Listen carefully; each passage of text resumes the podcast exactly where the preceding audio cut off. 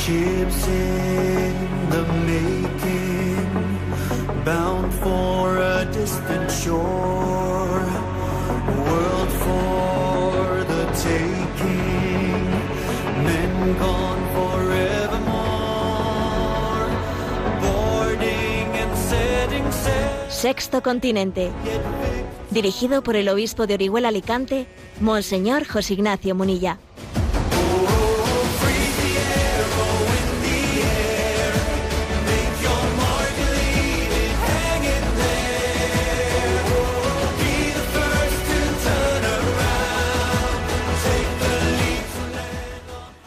Cordial saludo a todos los oyentes de Radio María. Un día más, con la gracia del Señor, nos disponemos a realizar este programa radiofónico que lunes y viernes de 8 a 9 de la mañana, una hora menos en las Islas Canarias, realizamos en directo aquí en Radio María España.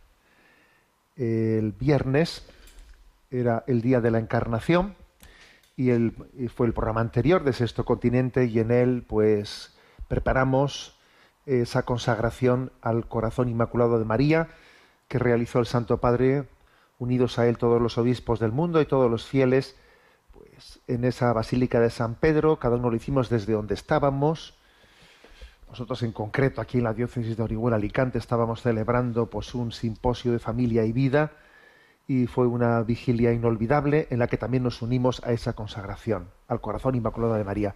Digo que el programa anterior bueno, pues lo, dedicamos a, a prepararnos, ¿eh? a prepararnos para esa, para esa consagración. Y hoy quiero decir una palabra también de seguimiento, porque, bueno, porque yo os comenté, como último de mis comentarios ¿no? del programa anterior, os dije, a ver, sí o sí, esta consagración va a ser efectiva, va a ser eficaz, va a dar fruto. No me cabe la menor duda que María, el corazón inmaculado de María, va a llevar adelante ¿no? esta acción.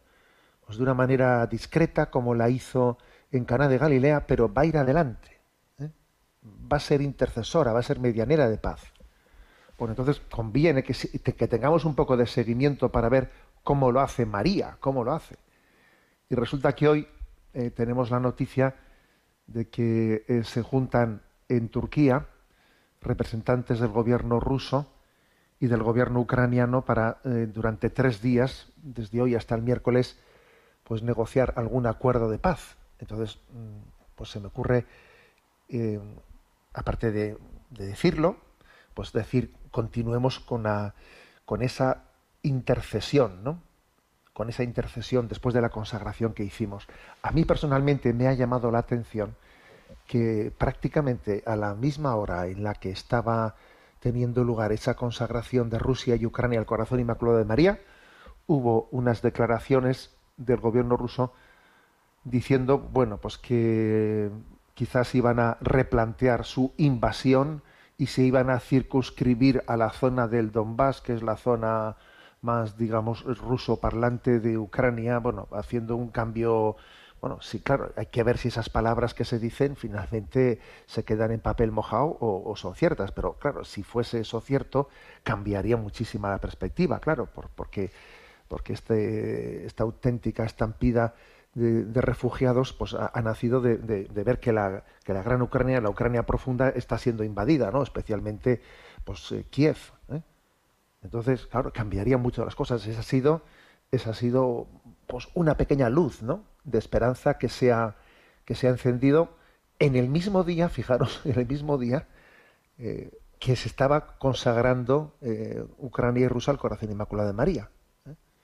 Y también hay que decir que el presidente ucraniano pues ha declarado que está dispuesto a bueno pues a negociar esas, ese replanteamiento de Rusia no ha dicho que sí ¿eh? ha dicho pues que está dispuesto a, a, negociarlo o sea se enciende pues una luz de esperanza ¿no? en el mismo momento en que hemos rogado a María que sea intercesora de la paz esto me ha recordado algo porque conviene que tengamos memoria eh a ver que aquí pasan tantas cosas que enseguida se nos olvidan las cosas recordáis que hace dos años o sea, el 25 de marzo, el mismo día, ¿eh? el 25 de marzo del 2020, cuando teníamos encima, ¿no? Pues esa primera ola del COVID, que fue la más, mort más, más mortífera.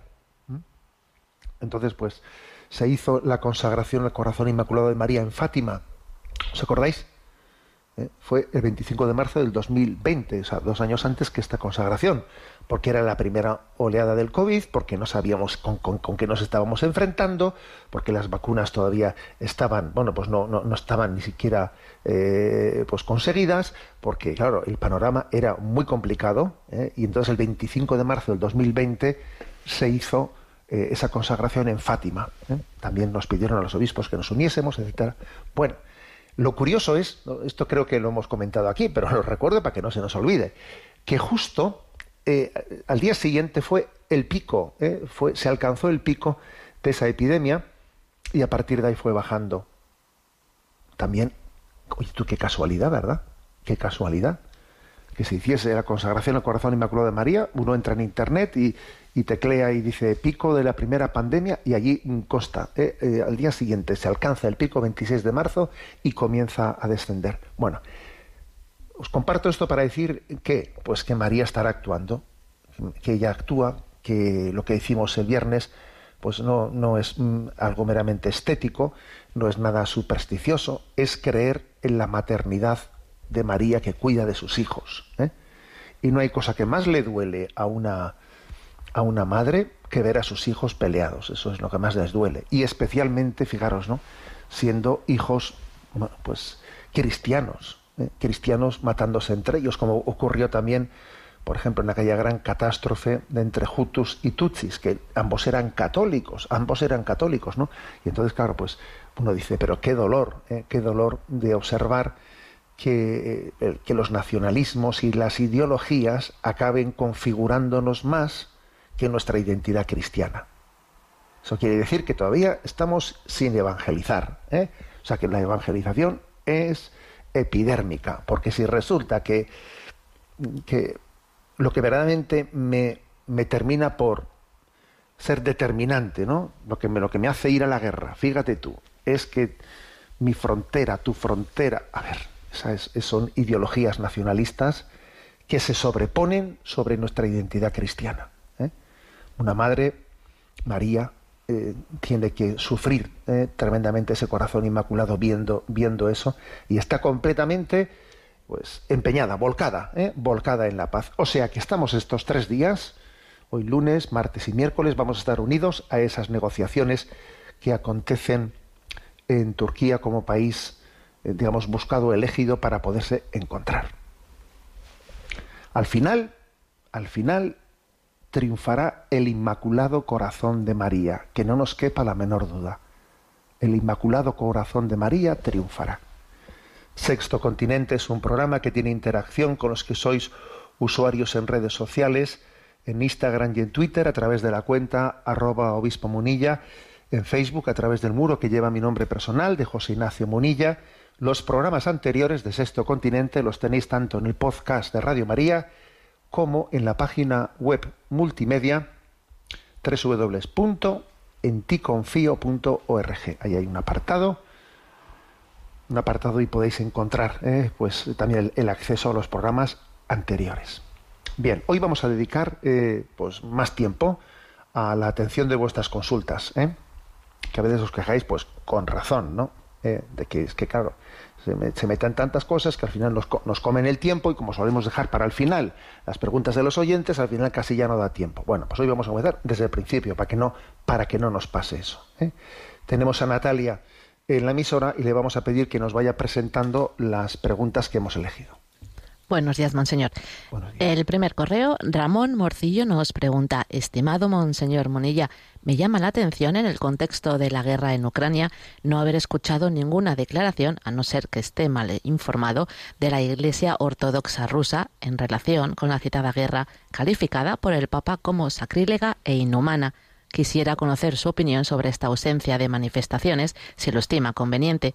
Se lo agradezco de antemano y le deseo lo mejor en su nueva diócesis de Orihuela Alicante. Reciba un, cordial saludo. Bueno, a ver, lo cierto es que sí se han producido ¿eh? esas declaraciones por parte del patriarca ortodoxo, Kirill, etcétera, se han producido y pues una, una, llamada dramática a, a, la paz, al cese de las armas, etcétera, pero, pero, hay que decir que que el llamamiento ¿no? que ha hecho la Iglesia Ortodoxa rusa no, no ha incluido, como debiera de haber incluido, una condena taxativa y sin, eh, sin ningún tipo de peros, sin ningún tipo de matización a la invasión realizada por el ejército ruso en Ucrania. ¿eh? Porque, a ver, no se trata de decir este es bueno o este es malo, pero, obviamente aquí hay alguien que ha comenzado unas, unas hostilidades y entonces hay que condenarlas mm, sin paliativos, ¿no? Y entonces, bueno, pues hay que decir que, el patriarca de la Iglesia Ortodoxa mm, de Moscú, pues, pues ha hablado, ha pedido por la paz, eh, también ha tenido encuentros con el Santo Padre vía telemática, etcétera, pero no ha tenido la libertad suficiente para hacer esa condena sin paliativos. Y esto pone el dedo en la llaga, pone el dedo en la llaga de una de las, eh, en una de, de, las debilidades de lo que son las iglesias nuestras hermanas, pues ortodoxas, que es una de sus debilidades. Y la debilidad de, las iglesias ortodoxas está principalmente en que son iglesias que se configuran como iglesias nacionales. ¿eh? La iglesia rusa, la iglesia eh, rumana, la iglesia ucraniana. Y eso, a ver, mm, que una iglesia tenga una configuración nacional, pues eh, le ponen una tesitura de estar sirviendo, sirviendo pues a, los intereses de un país y no tener la necesaria Mm, pues libertad para tener la voz profética que tiene que tener. Porque claro, es si resulta pues que la que la iglesia habla en cada lugar desde la sensibilidad de cada lugar y eso le puede quitar eh, pues la libertad que tenía Jesús eh. cuando Jesús hablaba muchas veces sus coetáneos allí en Nazaret eh, le rechinaba y le cogían y porque él denunciaba a sus coetáneos, ya, pero porque Jesús era, era quien era, ¿eh? pero nosotros tener esa, esa, esa, valentía de hablar de manera que lo que estás diciendo siente mal en el lugar en el que vives, en el que habitas, complicado. ¿eh? Que tener para eso una gran libertad interior. Y si la estructura de la Iglesia es nacional, mal asunto. No sé si os conté una anécdota que para mí fue muy luminosa. Estuve en Lisboa en un encuentro en un encuentro realizado pues con políticos pro vida de toda Europa, etcétera, ¿no? Y bueno, pues eh, eh, también había eh, representantes de la Iglesia Ortodoxa y de la Iglesia de comunidades reformadas, pues alemanas, etcétera, también de, defensoras de la vida, etcétera, ¿no? Bueno, y en un momento determinado en el que tuve una conversación de corrillo allí en un, en un pasillo, estaba con unos, con unos ortodoxos hablando de esto que estoy comentando ahora mismo, ¿no? de, este, de este problema serio de que eh, a veces pues, las iglesias ortodoxas son nacionales y entonces sirven, ¿eh? Eh, se pliegan fácilmente a la estrategia del mandatario del lugar. Entonces me dice, me dice allí un pope ortodoxo, me dice, ustedes los católicos deberían de ser más ortodoxos y nosotros los ortodoxos ser más católicos. Yo le dije, yo no lo hubiese dicho mejor en menos palabras. ¿eh? Ustedes los católicos deberían de ser más ortodoxos y nosotros los ortodoxos ser más católicos. Pues sí, pues está todo dicho en esa frase, ¿eh? está todo dicho. Entonces, en definitiva, la pregunta de Ramón, a ver, sí, la Iglesia Ortodoxa rusa mm, ha hablado, está rezando por la paz, se une a ello, pero le ha faltado libertad evangélica ¿eh? para decirle a Putin y a, su equipo, decirle, esto es una barbaridad. Esto que se ha hecho es una barbaridad. De acuerdo que, existiría también, claro, que existiría pues una pues una responsabilidad en la Guerra Fría que, había continuado los años anteriores, de acuerdo pues que, Estados Unidos, ojo con esto, Estados Unidos había roto unilateralmente los, pactos de no proliferación de armas que tenía con, eh, firmados con Rusia, los había roto unilateralmente Estados Unidos, ojito con esto, y todo eso es una gran responsabilidad. Ya, ya, pero, pero la invasión la ha hecho quien la ha hecho, y, obviamente es responsable, eh, que entra matando es responsable de lo que está haciendo. Entonces, ese, eso lo, lo, debía de haber, esa libertad evangélica ha faltado. ¿eh? Y, rezamos por nuestros hermanos. Y que conste que, que, los hermanos, que los hermanos ortodoxos que tienen su, su obediencia eclesial en torno a Constantinopla, etcétera, pues la verdad es que están sufriendo mucho con la, eh, pues con, el patriarcado de Moscú, están sufriendo mucho. Pero bueno, eh, y que la, dentro de Ucrania existe una fractura grande entre la Iglesia ortodoxa de obediencia a Moscú y la Iglesia ortodoxa propia autocéfala de, de Ucrania. Bueno, adelante con la siguiente pregunta. Virginia de Cádiz nos pregunta, a propósito del mensaje que envió a redes usted el 25 de marzo, me entra la duda sobre si es correcto atribuir a la Virgen María el atributo de omnipotente, aunque soy consciente de que su afirmación estaba matizada. En concreto, el texto del mensaje era, hoy recurrimos a la omnipotencia suplicante de María para pedir el don de la paz. La verdad es que es un término que no me lo he inventado yo, ¿no? sino que está, digamos, en la, pues en la tradición ¿eh? de, algunos padres de la Iglesia. ¿no? O sea, María, por supuesto, que no es omnipotente. Omnipotente es un atributo que solo se le puede aplicar a Dios. Solo Dios es omnipotente, Dios todopoderoso, etcétera, ¿no? Pero es que fijaros que el matiz, el matiz muy bello, ¿no? Es el de María es la omnipotencia suplicante. ¿eh? Y entonces no es ninguna incorrección decir ese término si se entiende bien, ¿no? Es decir, que Jesús nos dijo, ¿no? Que aquel que pidiese, ¿no? Que pidiese correctamente, que hiciese eh, la oración, la oración de petición adecuada, o sea, correctamente, según el Espíritu de Dios, el Espíritu Santo, no se le negaría nada, todo lo podría. ¿eh? En ese sentido, fijaros, no es que tengamos que decir que María es la omnipotencia suplicante, sino que es que en realidad todo cristiano, si reza bien, tiene una omnipotencia suplicante. ¿Por qué? Porque pide la voluntad de Dios, que se haga tu voluntad. ¿eh? Cada vez que rezamos el Padre Nuestro y decimos que se haga tu voluntad, estamos diciendo que se haga la voluntad de Dios, eh, tenemos una omnipotencia suplicante, porque es que va a ser que sí, se va a hacer la voluntad de Dios y le pedimos que se haga. ¿eh? Luego, no le tengamos miedo a este término omnipotencia suplicante, porque es que en realidad se le puede aplicar a todo cristiano que rece bien. Obviamente a María mucho más, pues porque hemos visto cómo el Señor le ha encomendado a ella, le ha encomendado pues el cuidado, el cuidado de, nosotros y, y, por supuesto el Señor va a atender, ¿no? Va a atender, como hizo en las bodas de Cana de Galilea, ¿no? María tenía una omnipotencia suplicante a la hora de decirle, decirles a todos, haced lo que él lo que Él os diga. Id, id ante Jesús y Él os dirá lo que os tenéis que decir. Luego la clave del término omnipotencia suplicante está en que María nos refiere a Dios, a la voluntad de Dios.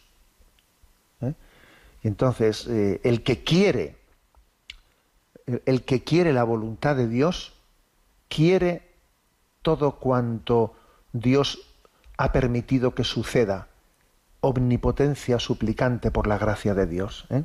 Esto curiosamente lo decía Unamuno, fijaros, en el diario íntimo, en su libro diario, íntimo. Dice Unamuno, ese hombre que tuvo esa lucha interior ¿eh?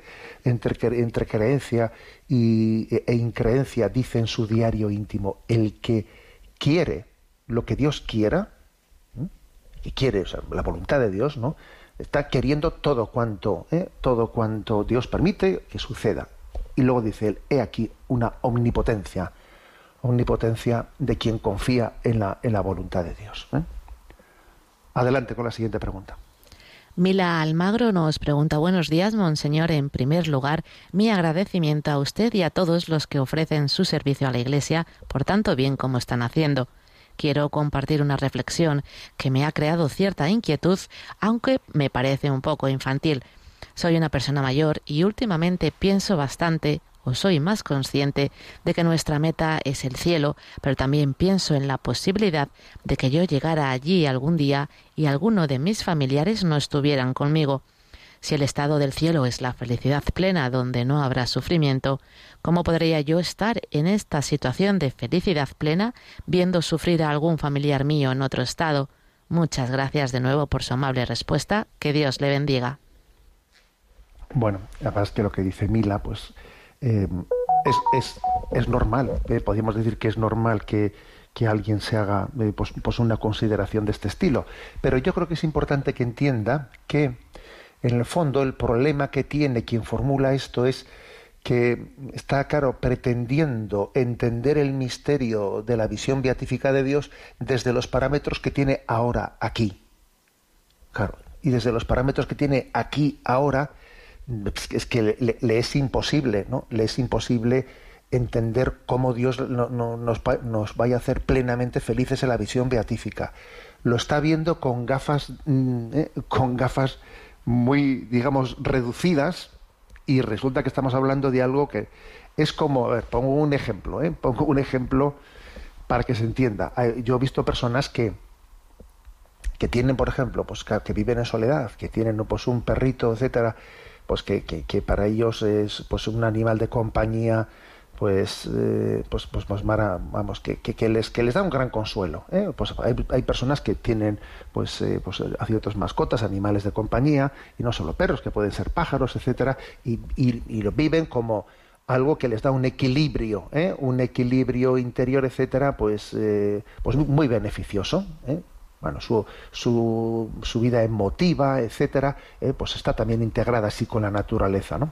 Bueno, entonces, pues a una persona que, tiene, que, tiene ese marco, eh, le puede empezar a surgir, ay, y yo allí estaré con mi mascota, no estaré con mi mascota, es que no me puedo yo imaginar, imaginar mi felicidad eterna sin mi mascota. Entonces, a ver, me explico, pues está, obviamente está mm, teniendo un problema de percepción de cómo será la vida eterna desde su... ¿eh? desde su mm, situación actual. Entonces esta comparación no debe de hacerla, ¿eh? no debe de hacerla. ¿eh? Por otra parte, la Sagrada Escritura dice ¿no? que allí no serán marido y mujer, sino que serán como ángeles. Dice también, es, estrictamente dice eso, allí no serán marido y mujer, serán como ángeles. Está también con ello dando a entender que ese nivel de dependencia afectiva que tiene uno en esta vida con sus seres queridos, no, lo tendrá en la siguiente vida. No quiere decir que no podrá amarles, pero no con ese nivel de dependencia afectiva de que uno no se imagina, ¿eh? no se puede imaginar eh, cómo puede, pueda ser feliz si, eh, pues con la ausencia de una persona a la que ama. Bueno, no es que sea infantil, como dice, eh, como dice nuestra, nuestra oyente Mila, no, en absoluto la pregunta que ha hecho, no, no es que sea infantil, pero sí que es importante que cuando uno pues eh, se plantea una cosa así, diga, bueno, mira, esto, esto obviamente yo no puedo entenderlo porque lo estoy viendo mm, desde, desde fuera de ese misterio que será en el que Dios nos colme plenamente, ¿no? plenamente de felicidad y de alegría. Creo que el versículo del Evangelio que más ilumina, eh, más ilumina para dar respuesta a la pregunta de esta oyente, es ese que dice, allí no serán marido y mujer, sino serán como ángeles en la contemplación de Dios. ¿eh? Adelante con la siguiente pregunta. Una oyente llamada Marisa nos comparte este testimonio. Estimado padre, yo no quiero hacer una consulta, sino que quiero solo dar un pequeño testimonio como homenaje a tantos curas mayores que cuidan de las parroquias por toda España. El cura de mi pueblo no es un hombre brillante, no tiene grandes dotes de orador, es un hombre profundamente sencillo y humilde. Es mayor, hace tiempo que ya pasó la edad de la jubilación, pero sigue trabajando incansable a pesar de que su salud no es buena y ya tiene muchos achaques. Siempre me, ha admirado que a pesar de llevar tantos años en la brecha, muestra un entusiasmo nuevo en cada tiempo litúrgico.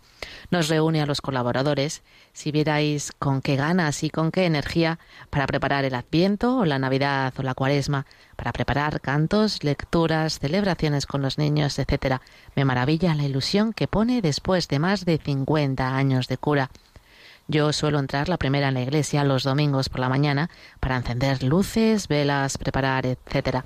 Un día llegué un poco tarde y el párroco ya estaba allí.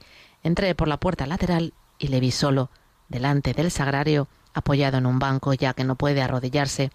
Solo fueron unos segundos, pero vi su expresión, mirando al sagrario, de alguien que está en diálogo con otro. Capté ese momento de intimidad serena con Dios, lo vi en sus ojos, ese era el secreto de su entusiasmo y de su fidelidad. Para mí fue una lección y por eso lo cuento. Dios bendiga a los ancianos sacerdotes que han desgastado su vida por su rebaño. Un saludo. Bueno, es un correo precioso, eh, el de Marisa, que yo creo que, que, emociona a cualquiera, ¿no? Es un correo que también mm, indica, delata la sensibilidad de quien percibe esto, porque es que seguro que muchos estamos rodeados, ¿no? De testimonios de fidelidad y no los percibimos, no los disfrutamos, no, no tomamos plena conciencia, plena conciencia de ellos, ¿no? Es muy frecuente, es muy frecuente que nuestra atención se suele dirigir a lo que es mm, extraordinario, extraordinario en el sentido de que es pues algo que bueno pues que tenemos una novedad, ¿eh? una novedad que ha venido una persona, ay mira ha venido alguien en nuestra parroquia, nuestro contexto y nuestra atención se fija en las novedades, ¿no? Pero igual pasa desapercibido lo que lo que está aconteciendo de una manera eh, pues continua, constante. A ver, el mayor signo de que Dios está presente en nuestra acción es la perseverancia, la constancia, con una alegría continuada, serena y continuada. Donde tal cosa existe, donde, donde esa perseverancia de un corazón pacífico y gozoso está, está ejerciendo pues, y entregando la vida gotita a gotita, allí está Dios. Y eso deberíamos de percibirlo, deberíamos de estar atentos atentos a esos santos de la puerta de Alao, que dice el Papa Francisco, que tenemos muchos santos de la puerta de Alao que no nos enteramos, que no los descubrimos. ¿eh? Entonces, bueno, pues, pues, pues, pues bendita, bendito canto que ha hecho esta, esta oyente a, a los sacerdotes ancianos. Especialmente me ha gustado de su testimonio el que dijese, no es un hombre brillante, no tiene grandes dotes de orador, ¿eh? Alguno podría decir, bueno, pues fíjate, pues, pues eh, ya, ya arrastra, se, arrastra. Alguno, alguno podría decir, no podían traer aquí a un cura más joven. ¿Eh? Alguno podría decir, es que así no se puede traer a los jóvenes. Ojo, ¿eh? Que, que, ese tipo de reflexiones que tienden a decir que para que la Iglesia atraiga a las nuevas generaciones, pues tenemos que tener eh, pues una imagen de sacerdote atrayente, pues eh, en el sentido estético, eh, estético con los parámetros de este mundo, porque por su manera de hablar sea un tanto rompedor, que sea un tanto, a ver, todo eso son formas de pensar absolutamente mundanas. Lo que gana almas para Dios es pues la gente humilde, constante, perseverante, que se entrega gotita a gotita. ¿eh? Es hermoso, es hermoso ver, ver, pues, tantísimos sacerdotes que entregan así la vida. Bueno, vamos a alabar a Dios con un, con un, con un canto que está hecho por el, por el coro, el pequeño coro del Antoniano, que es eh, pues una, pues una universidad de los franciscanos en Roma. Benedicat tibi Dominus. Eh, es una alabanza, alabanza a Dios hecha, hecha con, con el texto del hermano León de las florecillas de San Francisco.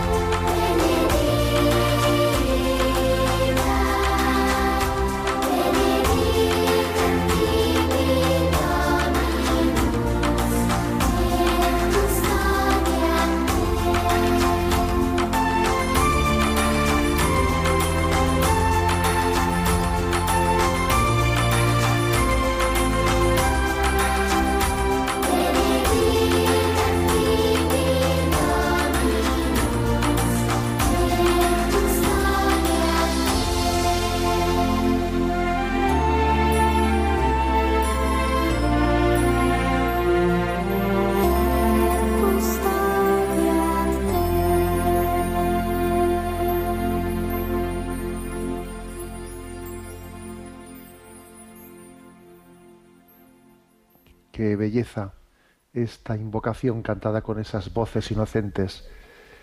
Que Dios te bendiga y te. Perdón que hemos quitado la música. Bien, continuamos con nuestro momento Chesterton. Habíamos hablado en el programa anterior, en el último en el que tuvimos esta sección, sobre eh, la política. Bueno, pues ahora eh, eh, hablamos de los políticos, porque en ese libro que tomamos como guía para hacer estos comentarios, pues se distinguen esos dos aforismos, política y políticos. Bueno, a ver, pues una afirmación clave de partida ¿no? en esas reflexiones de Chesterton sobre los políticos. La importancia de que un político mantenga ideales sin convertirse en un practicista, que es su riesgo.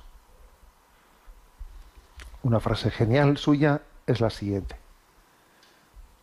Un político tiene que ser un hombre lo suficientemente joven como para recordar sus principios políticos. es, curiosa esa expresión. Obviamente no se está refiriendo que a la edad biológica, ¿eh? se está un poco refiriendo a, la, edad, a la ilusión de mantener nuestros ideales sin haberlos olvidados con el paso del tiempo, por el peso del practicismo. ¿no? Dice él, un hombre lo suficientemente joven como para recordar sus principios políticos.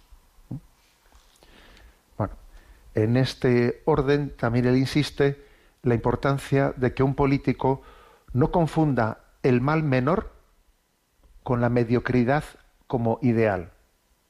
Esto yo creo que es una característica de nuestros tiempos. ¿eh? Cuando, cuando, por cierto, eh, esto me lo habéis escuchado a mí también en alguna ocasión, cuando hacemos siempre del mal menor, del mal menor, pues nuestra forma habitual de discernir en la vida, en la vida pública, en la vida política, siempre el mal menor, siempre el mal menor. A ver, por el camino del mal menor se va a una pendiente pues cada vez en la que vamos perdiendo nuestros ideales. El mal menor tendrá que ser un recurso puntual en una situación muy concreta y determinada, pero si el mal menor acaba siendo nuestra forma habitual de hacernos presente o de reivindicar nuestros ideales en la vida, en la vida pública, pues al final hacemos un pacto con la mediocridad. ¿eh? Entonces, chiste, pero no chiste, no, frase irónica de, de Chesterton. Un buen acuerdo significa que la mitad de una barra de pan es mejor que no tener pan. Entre los políticos modernos parece significar que media barra de pan es mejor que la barra entera. No, mira, media barra de pan no es mejor que la barra entera. Y si la barra entera es posible, hay que ir a por ella. No, no partas ya de, que, eso no sea posible. ¿Eh? nuestra, nuestra meta tiene que ser no el mal menor, sino el bien posible, que es distinto, es un matiz importante. ¿eh? Repito la ironía chestertoniana. Un buen acuerdo significa que la mitad de una barra de pan es mejor que no tener pan. Y entre los políticos modernos parece significar que media barra de pan es mejor que la barra entera. ¿eh? Bueno, algo en lo que él, pues es, mm, vamos, que no perdona, que es inexorable, es en la importancia de que el mundo político sea sincero, sincero. Lo último es mentir, lo último es mentir, porque entonces pues, uno pierde la confianza en la clase política. ¿eh? Dice Chesterton, un político puede confundirse, pero no debe dar explicaciones absurdas de sus errores. A ver, no, intentes justificarte de manera ridícula. Si te has equivocado, pues te has equivocado. ¿eh? Y, en esta línea dice en otra expresión suya, no siempre podemos decir cuándo nuestros gobernantes están contradiciendo los hechos, pero sí podemos decir cuándo están contradiciéndose a sí mismos. Porque claro, saber cuándo uno ha acertado y no ha acertado, eso no es tan fácil saberlo. Hace falta que pase tiempo y con el tiempo se verá si uno ha acertado o no ha acertado. Ahora, claro, en lo que sí que uno puede comprobar es que estás diciendo lo contrario que dijiste hace dos meses. Eso de la hemeroteca hoy en día es tremenda. En tiempos de Chesterton supongo que lo de la hemeroteca no, no, estaría tan al alcance de la mano, pero hoy en día tú dices, donde digo, digo, digo, Diego. ¿eh? Vamos, recordáis que en el, programa anterior yo también hice referencia, por poner el, ejemplo de lo que había acontecido con el Sáhara y el posicionamiento del gobierno español frente al Sáhara. A ver, que es que todos tenemos memoria y sabemos cómo el gobierno pues ha, accedido, no se ha presentado pues en unas elecciones con un programa electoral en el que decía eh, pues que se comprometía a la defensa del pueblo saharaui y sus derechos de conformar un Estado según la resolución de Naciones Unidas y luego llego allí y cojo y hago exactamente lo contrario. Entonces dice esta expresión, no siempre podemos decir cuando nuestros gobernantes están contradiciendo los hechos, pero sí podemos decir cuando están contradiciéndose a sí mismos. Y sin decirme equivocado, claro, sin, pedir perdón. Bueno, bien sabemos también que no es lo mismo eh, criticar desde fuera que gobernar. ¿eh? Criticar desde la oposición o, tener responsabilidades y tener que gestionarlas, pues es distinto. No es lo mismo eh, predicar que dar trigo, que se dice. Bueno, entonces, frase de Chesterton. Un político en la oposición es un experto en los medios que hay que poner para lograr algo. Pero si está en el poder, es un experto en los obstáculos que se lo impiden. Bueno, cuando está en la oposición, haría esto, haría lo otro, haría otro, haría otro. Y cuando está gobernando ve todas las pegas, todas las pegas y todas las pegas. ¿eh? lo cual obviamente nos tiene que llevar pues a ser humildes en nuestras pretensiones y no estar vendiendo humo, ¿no? Y haciendo promesas que no vamos a ser capaces de cumplir. Bueno, y luego también hay distintas cintas que eh, denuncian, desenmascaran la doblez en el mundo político, ¿no? Por ejemplo, dice aquí, antes de las elecciones, el político persuade a los votantes de que él realmente desea lo que ellos desean. Después de las elecciones, el político persuade a los votantes de que ellos realmente desean lo que él desea. Ese matiz tiene su importancia, obviamente, ¿no? pues cuando no actuamos igual cuando, cuando estamos ante unas urnas, o no estamos ante unas urnas, ¿no? Que un político tenga actuaciones diferentes eh, a, vista, a vista de pájaro de unas elecciones o cuando, no, eh, o cuando tal cosa no es así, eso indica la fragilidad de la democracia, la fragilidad, la facilidad de, de, poder ser manipulados, ¿no? Esa tendencia a que, bueno, se acercan las elecciones, venga, a inaugurar cosas, a cortar cintas, ah, pues, que, vamos. Otra expresión. Absolutamente inédito tipo de hombre público, el que dice lo mismo en público que en privado. Dice, he aquí no, pues un modelo de un político que ya solamente por ese, por ese matiz, pues, eh, pues merece la pena ya ser tenido en cuenta. Alguien que dice lo mismo en público que en privado. Fijaros hoy en día lo, que acontece con, con los incidentes que ocurren con un micrófono abierto. Hay un micrófono abierto y alguien allí, sin darse cuenta, pues dice una cosa y le, y le pillan que, que ha dicho, pues pensando que no le estaban escuchando, pues casi lo contrario que ha dicho en la rueda de prensa, lo ha dicho eh, pues así por lo bajines y le han pillado. ¿eh? Pues, pues, esa es la miseria humana. ¿eh? Y ya en la última expresión que, que he recogido, también con la ironía propia de Chesterton, dice, quizás hay algún virus en la vida política que hace que los hombres rompan una y otra vez la palabra que han dado y acusen una y otra vez al otro de hacer lo mismo. Dice Chesterton, ¿habrá algún virus por ahí y no nos hemos enterado? ¿Eh? ¿No será que, que, igual todo el mundo está bajo esta pandemia? Es una pandemia, ¿no? Está siempre rompiendo la palabra y acusando al otro de que ha roto la palabra.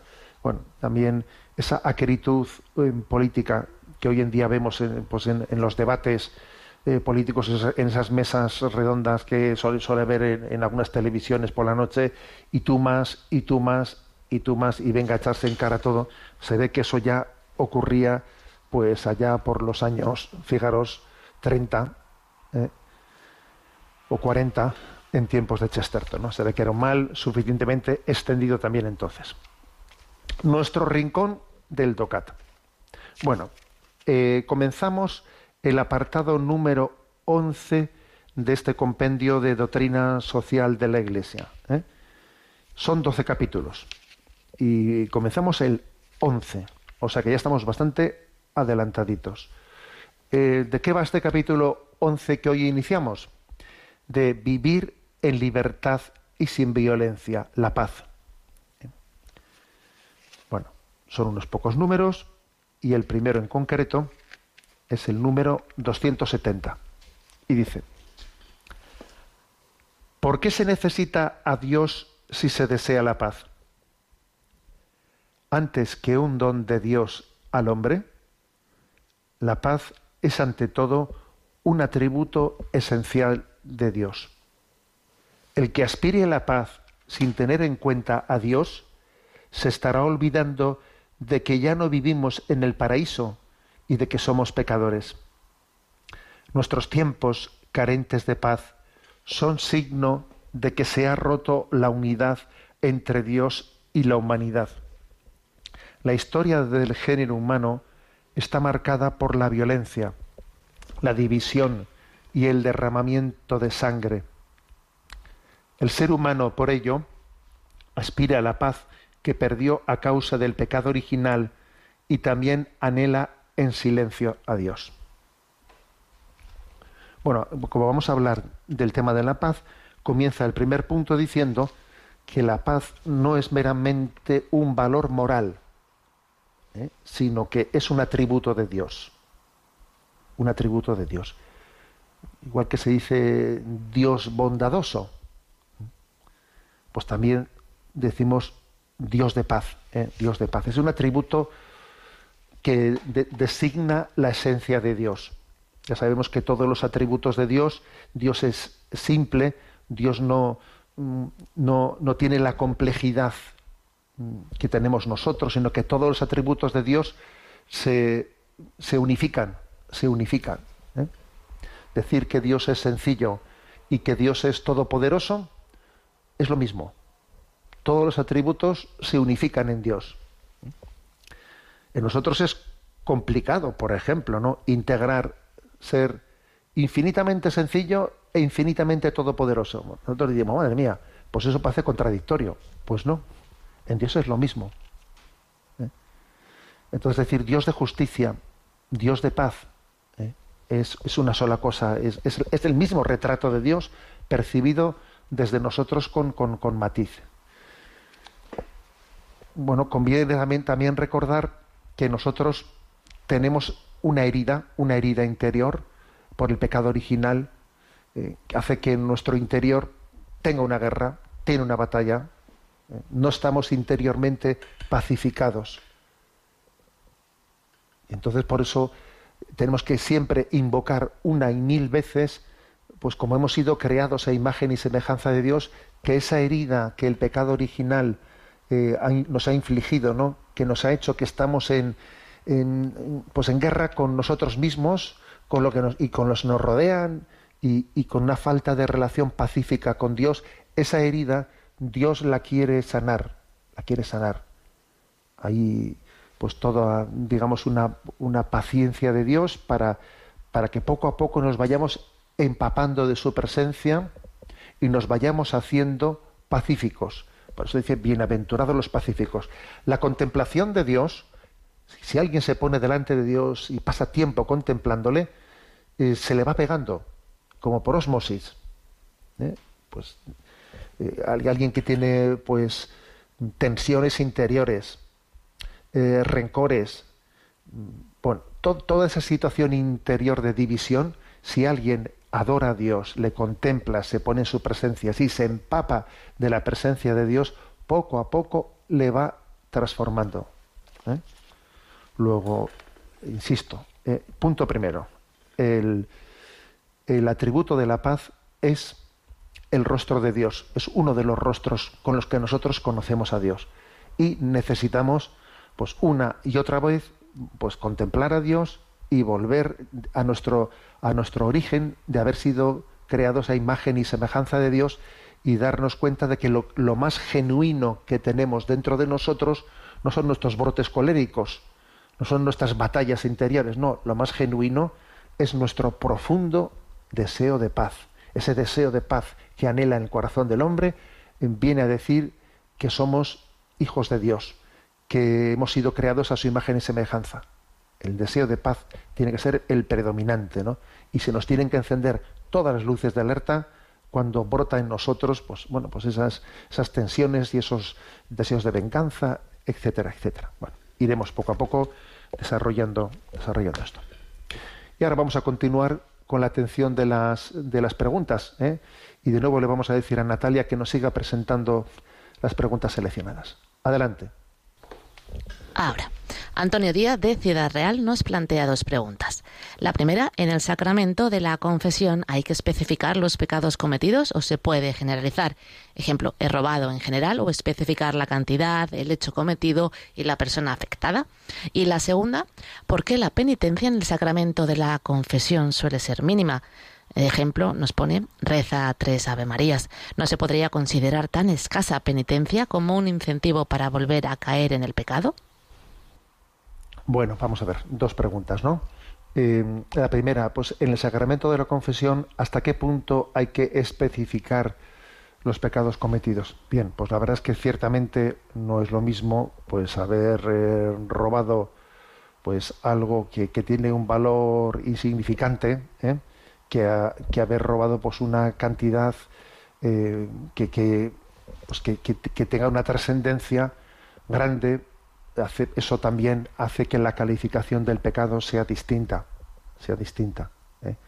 No es lo mismo que, uno haya robado algo eh, pues a su, a su propio padre o madre eh, pues con quien debería de haber tenido pues más, más confianza o que haya podido pues robar a alguien que está en la indigencia que está en la indigencia entonces determinados detalles que pueden ser indicativos de la gravedad del pecado deben de ser manifestados.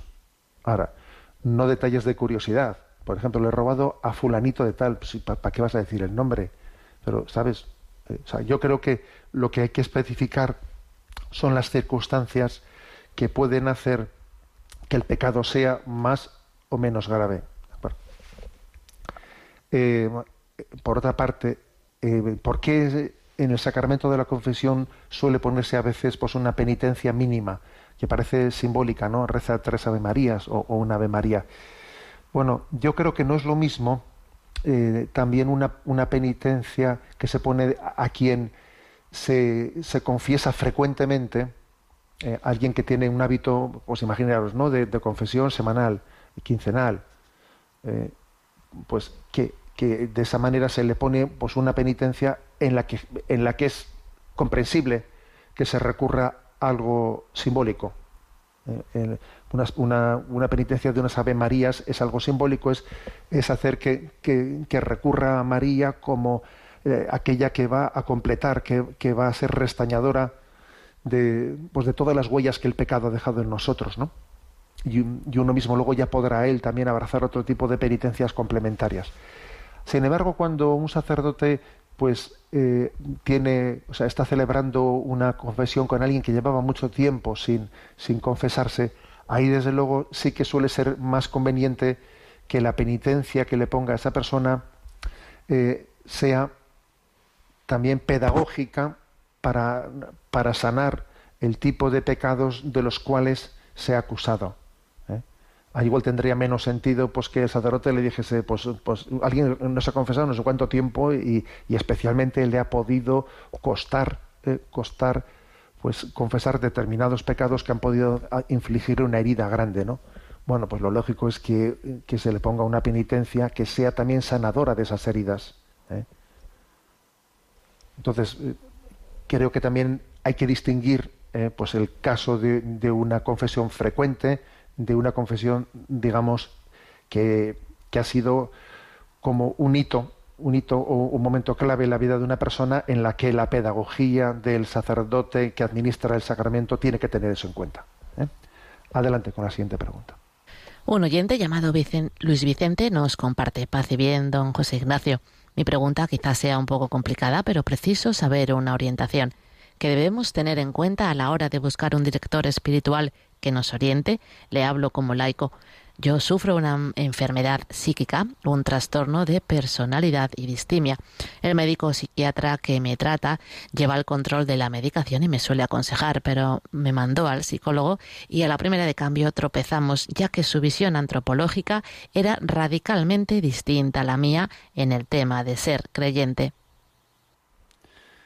Bueno, la verdad es que yo creo que también Luis Vicente, eh, pues lo primero que, que, uno tiene que hacer, ¿no? Pues a la hora de buscar un director espiritual, pues es, ser tan claro y transparente como tú lo eres. Porque dice, bueno, a ver, yo tengo estos problemas, tengo esta enfermedad psíquica, este tipo de trastorno, etcétera, etcétera, y ya, y parto de eso. ¿eh? Y bueno, y tengo, y tengo pues un, pues un psiquiatra eh, o un psicólogo, y que aún, y que a un director espiritual o a un sacerdote al que se le pide un acompañamiento se le ponga en conocimiento de todo eso, pues es muy importante. Porque para pedir que alguien me ayude, yo también le tengo que ayudar a que me ayude, no, no, no, no estando un poco como ocultando mis circunstancias, etcétera. No, conviene ser transparente. ¿eh? Conviene ser transparente. Obviamente, un, un reto importante es que en el acompañamiento psicológico por parte de un psicólogo haya una sensibilidad en la que se integre la, antropología cristiana, si no vamos mal, vamos mal, ¿no? Posiblemente un sacerdote sí será conocedor de dónde hay psicólogos que tengan una sensibilidad cristiana. Generalmente los sacerdotes, los acompañantes espirituales, eh, independientemente de dónde vivamos, ¿no? Pero solemos conocer en nuestro entorno, bien sean en, si en la misma ciudad, en el mismo pueblo o en alguno que sea cercano, hay un psicólogo de confianza, etcétera. Entonces, yo creo que eso, para eso lo digo también porque sé que habrá sacerdotes escuchando eh, este programa, ¿no? Claro que tenemos que tener noticia, informarnos entre nosotros. Oye, ¿dónde existe eh, un psicólogo de confianza, alguien al que poder derivar, eh? el poder derivar personas que nos ayuden? Los centros de orientación familiar de las diócesis suelen ser un, lugar clave, en el que si no es el lugar adecuado para atender, por lo menos sí para derivar. ¿eh? yo creo que todas las diócesis de España tendrán centros de orientación familiar, donde también existen profesionales eh, pues para, para, atender las distintas heridas. ¿no? Y en un centro de orientación familiar, pues tiene que haber también un equipo de directores espirituales o por lo menos saber a dónde, dónde están, dónde se derivan, ¿no? ¿Cuál es la principal característica que tiene que tener un director espiritual? A ver, ¿sabes cuál es la primera? Que él esté bien dirigido, que él esté bien acompañado. Porque para poder acompañar a los demás, la primera condición es que nosotros estemos bien acompañados, no que nos creamos autosuficientes. No que yo por mi cuenta, yo ya soy un profesional y yo no necesito de ayuda de los demás. No. Yo, fíjate, si tuviese que elegir un director espiritual, pues, pues le preguntaría a la persona con la que me acompaño si ella está acompañada. Fíjate lo que os digo. ¿eh? Bueno, porque todos necesitamos, somos acompañantes y acompañados y eso tiene que, tiene que marcar nuestra vida. ¿no? Bueno. Bien, tenemos el tiempo cumplido. Me despido con la bendición de Dios Todopoderoso. Padre, Hijo y Espíritu Santo. Alabado sea Jesucristo.